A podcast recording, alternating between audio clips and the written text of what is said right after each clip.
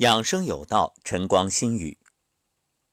各位好，欢迎打开喜马拉雅，和我们一起关注养生。我是梧桐。一位听友名叫一边吃一边减肥的小胖，在节目后面有这样一段留言，看到之后觉着很有意思，相信对很多朋友都是一种启发。这位。一边吃一边减肥的小胖说：“以前最胖的时候一百九十六，现在呢一百三十八左右，稳定好几年了。以前经过两三年的生死考验，西医治疗到中医重生了。西医曾一天最多十三瓶液体，中药呢吃了快九百副，抑郁。以自身经历证悟中医西医，好几年没有怎么生病了。”后来注重自己的身体，跑步健身，参加北京灵山国际越野马拉松，几百人参加，我得了第三名，跑了好几个马拉松了，二十一点零九五公里，两小时以内跑完。在寺院做过义工二十多天，去过敬老院。近几年最多小感冒，吃点板蓝根啥的。高考完想学习中医，结果没报上，现在学习金融。考研阶段，人世间除了生死都是小事。深深赞同吴桐老师的观点，以后更加注重静养。这位小胖，当然现在一点都不胖了，标准身材。小胖的分享，真正以亲身的经历告诉大家：这生命啊，就在于一动一静。你养好你的身体，善待它。用习惯来调整，自然种因得果，会有健康的身体。所以，求人不如求己，求医不如修身、修心，修一个好的行为习惯。好，今天我们来谈谈睡眠。为什么又谈睡眠呢？因为睡眠太重要。因为现代人对睡眠的认知还存在很多误区，有相当一部分人啊不重视睡眠。你看，我到深圳啊，或者其他的一些大城市去讲课的时候，经常发现一个特点，那就是晚上九点、十点睡觉。那是夜生活刚刚拉开序幕，也经常会听人说：“哎，玩呗，年轻不玩啥时候玩啊？”说你睡觉太浪费，太可惜。是啊，这玩就要玩通宵，睡呢，那是白天才该做的事儿。因此，你看。日出而作，日落而息的好习惯被很多人嗤之以鼻，然后却以这种晨昏颠倒、黑白混淆的方式来过着整个混乱的人生。你不得病，谁得病啊？你现在不得病，早晚得得病。所谓不是不报。时机未到。说这句话并非诅咒，这是规律，这是道，这不是以个人意志为转移的。那么今天我们就来谈谈关于睡眠的问题。那为什么有人倒头就睡，一觉到天亮，有人却辗转难眠，反复煎熬，就是睡不着？或者呢，睡是睡着了，多梦；又或者睡着之后半夜醒了，凌晨醒了，一旦醒来就睡不着了。那究竟是怎么回事呢？首先，我们要明确一点：这一觉到天亮的福气呀，说明你心气平衡。你看，心为君主，主神明。白天我们要工作，要有精神；晚上要睡觉，这个神啊你就不能精神了，要潜藏。所以这说明这个神是安然，并且呢，他分工明确。那有的人反了呀，就是白天该工作、该有精神的时候，无精打采；这夜晚该睡觉的时候，那又精神百倍。你整个活反了。所以神一定要在其位谋其政。那这就要求五脏六腑要协调，所以睡觉有问题的人，说明你的神病了，有可能心肾不交，也有可能胃中不和，或者肝火上炎，又或者受病痛折磨，还有可能邪气内扰，反正一切都与神有关。你看古人说的“胃不和则卧不安”，对呀，所以与这些都有关系。你看，有的人喜欢大吃大喝，都半夜了还在吃，那你睡，你怎么能睡得好呢？你肯定多梦啊！为什么？因为你这个胃里一直在搅动不安，就它还在消化，你怎么睡啊？所以安神的方法很多。那么前面我们讲了，有的人是病痛折磨，所以睡不好。一般来说，甭管你得什么病。到了重症阶段都会失眠，这就说明你的心神已经受伤了。那怎么治这个病？很简单，不管什么病，如果越治你睡得越香，不用问了，说明对头，这个治病方法对症。如果越治越睡不着，那这种治疗赶紧停止。那么说到睡不着，还有一种情况啊，就是有的人临睡觉喝了很多水，这一点要注意。临睡觉少喝或者不喝水。有的人呢是为了稀释血液，说临睡觉了喝一点水吧，可以啊，不是说绝对不能喝，但是要少，要小口慢慢的吞咽，你不能咕嘟咕嘟咕嘟大口咽下去。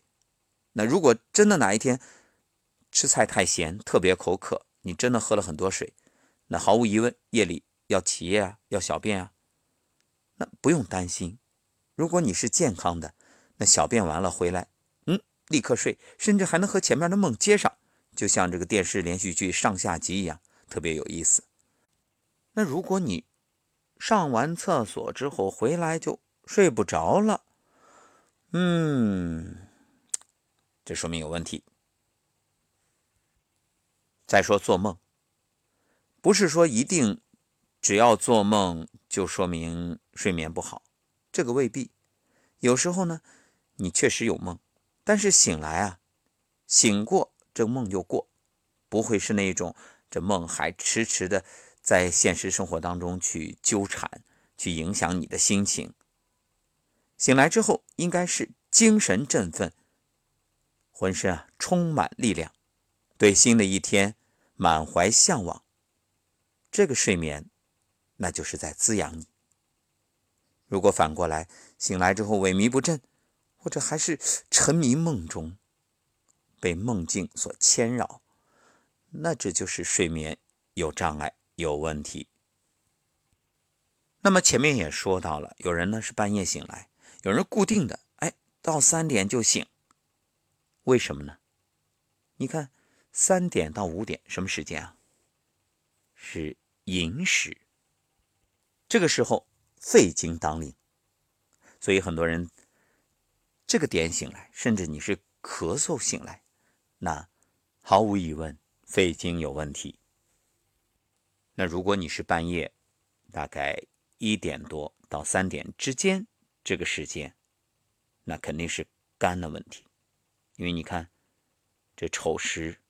子胆丑肝寅肺经，这子午流注的口诀，建议大家你可以在网上搜一搜啊，然后你对应一下，看看哪个点儿睡不着、睡不好、睡不安、睡不实，说明哪个点儿对应的这个经络有问题。如果你查西医，那查不出什么名堂。但是对照中医，马上一目了然，就明白问题在哪里。这就是顺藤摸瓜，只要一对照，马上就得出结论。所以我们说啊，人体是智能生物仪器，它为了保证各机构正常运转，有一个巡查官。他会一天二十四小时在人体巡逻，一有问题立刻报警。所以你看，这像什么？就像铁路上，铁路上有专门巡检、巡道，就是时刻的关注。他必须要保证这个线路正常，哪一段有问题了，赶紧上报，消除隐患，避免发生事故。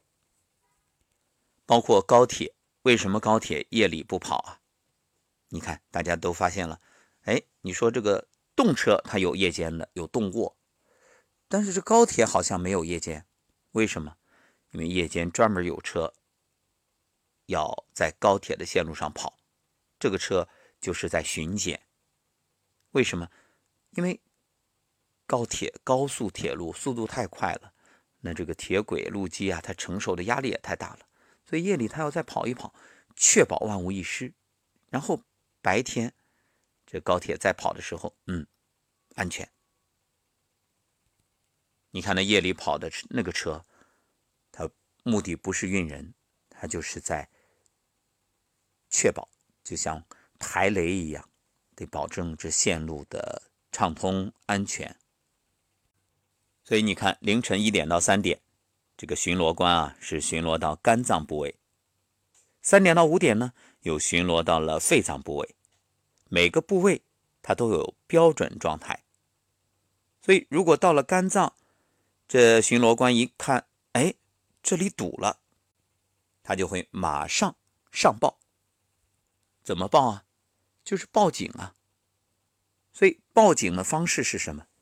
就让你睡不着。嗯。就让你醒过来，所以睡不着这件事儿啊，或者说半夜醒来，它其实是一个信号，是在提醒你，主人主人身体报警，主人主人身体报警。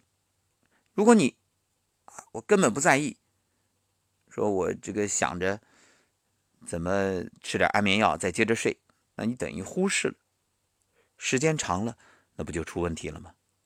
小洞不补，大洞叫苦。所以这个时候啊，其实最重要的不是要解决睡着的问题，而是赶紧要对症下药。下什么药？那哪不通，咱们就通哪儿呗。不要让这个小问题最后变成大疾病。所以你看，你总想着用各种高明的现代仪器去做各种体检，花很多钱，却不知啊。我们身体自己就会自检，非常智能。所以，如果你是凌晨一点到三点容易醒，那马上寻求帮助，找到有经验的中医，或者通过一些自我练习的方式来进行经络的疏通，怎么可能会发展到后来的肝癌呢？所以，你看，大家都知道，这肝的再生能力很强。而且他很隐忍，任劳任怨。因此，一旦检查出，我说的检查是指这个现代的检查方法手段，一旦查出说肝有问题，那很可能都是中晚期，回天无力。